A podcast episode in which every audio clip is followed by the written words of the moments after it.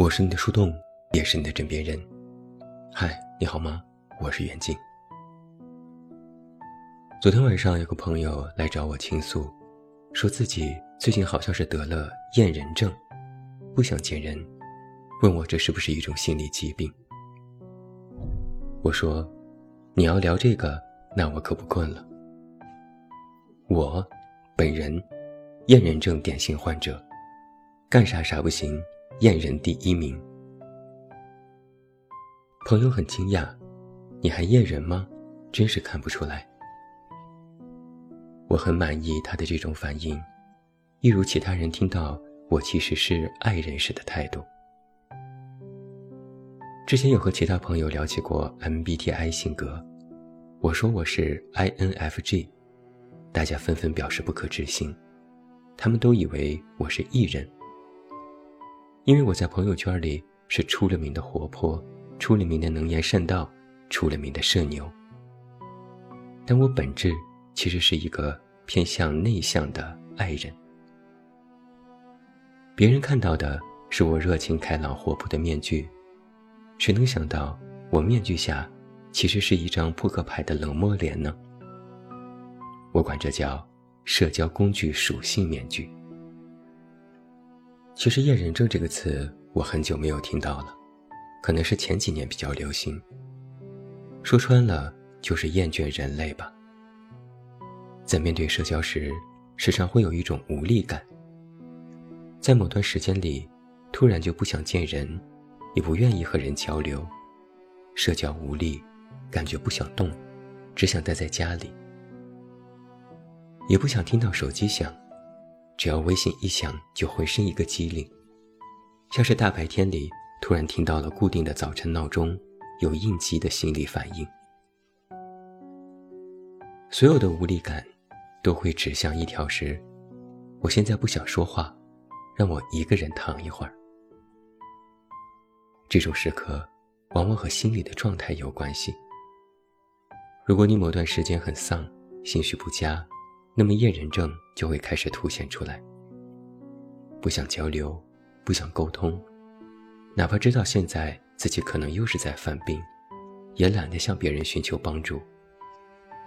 就秉承着一点，道理我都懂，但现在就是不想动。想把自己变成一块石头，不起眼儿，但硬邦邦的，碰不得，抬不动。其实，在心理学上，并没有“厌人症”这个词，这是一个网络用语。厌人症也不是一种心理疾病，只是某个阶段的心理状态。那我来给他尝试下个定义，就是阶段性的对人际关系感到厌倦，需要独处，放弃沟通，尝试进入一种完全封闭的自我空间里，用隔绝的方式。来进行自我疗愈。注意了，厌人症并不是对特定的某个人表示厌恶，而是对整体的人际关系有所厌倦。就是只要一想到要和人打交道，就会觉得很无力、很麻烦，不如自己一个人更爽、更自在。这种时刻，年纪稍微大一些的朋友可能会更有体会。当你见过了足够多的人情世故，对很多事看淡也能放下，再加上消退了青春时的那种莽撞和激情，你就能够突然感受到，独处是一件非常难能可贵的事情。再加上每天在外面奔波忙碌，已经在社交上付出了太多的心力，那当争取到了一些个人时间时，就宁愿自己一个人待着。这里面的社交逻辑就是：百转千回，历尽千帆，纵有万般苦楚和万般无奈，也不过是默默地关上了自己的房门，放下手机，躺下，独自消化这一切。也有一种人，像我一样，把厌人刻到了 DNA 里。比如我从来就不会主动的去找人聊天或倾诉。也从来没有主动约谁出来玩过。我算了一下，去年一整年我的有效社交不到十场，主打的就是一个社交属性里的“本人已死，有事烧纸”。但厌人，并不代表我不能社交。就像朋友们说，我以为我是艺人。只要别人约我，我有时间基本都去，有我在，场子就不会冷场，甚至往往都是焦点。我能活跃气氛，能说各种话题，什么都可以聊，没有什么顾虑。虽然我也不主动找人聊天，但只要找我聊天，我都是有求必应，是朋友圈里的知心人。又懂心理学，能说会道，嘴风又严，知道所有朋友们的各种小八卦和小秘密。我从表现上看，完全就是一个社牛。只是稍微被动了一些，但我非常乐意主动给自己贴上社恐的标签。就像我前段时间见一个新客户，已经有人替我打好招呼，说我不喝酒，不去夜店，不爱说话，是个社恐。然后新客户见了我后紧掉了下巴。我在饭局上运筹帷幄，喝挂了一桌子的人。又在 KTV 里引吭高歌，带着众人一起蹦迪。客户惊讶地问我：“别人说你社恐，不喝酒，不爱说话，他们说的是你吗？”我说：“少废话，你还欠我三杯酒，给我喝。”最后，也是我细致安排的送每个人回家，大家都走了，我才一个人回到酒店，一头栽倒在床上。昏迷到了第二天下午，所以我就很理解，为什么别人惊讶我是爱人。我的属性是，我不是不可以社交，我只是不愿意主动的发起社交行为。一旦参与过社交，我就需要花两倍甚至更多的独处时间来进行调整和休息。我想，很多人对此都会有同感吧。我也曾经思考过我的这种性格养成的因素，可能是天然对人际关系带有一定的偏见或刻板印象，或者是天性悲观，所以我对人不是完全信任的。相比与别人相处带来的愉悦，我更愿意信赖与自己相处时的那种满足。这或许也和曾经的经历有关。记得上初中的时候，因为我是班级里比较晚发育的那一波，所以稍微的经历过一段时间的校园霸凌。有些人会嘲笑我个子矮，说话声音细，觉得我好欺负。下课后会站在讲台上笑我是个小不点儿，是娘娘腔。某一次我实在是忍不了，也没吱声，就拎起手边的暖壶。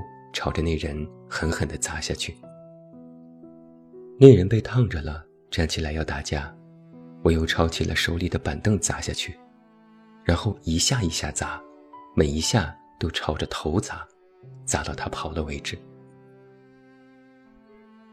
后来自然是叫家长挨批评，但我死活都不认错，我就认一条，他先骂我，挨打也活该。然后，大家都觉得我人狠话不多，再也没有人敢惹我了。那时我就觉得，藏起自己的懦弱，不要让别人看到。别人只要看到你厉害的那一面，你就是无敌。这就逐渐形成了我现在的社交模式。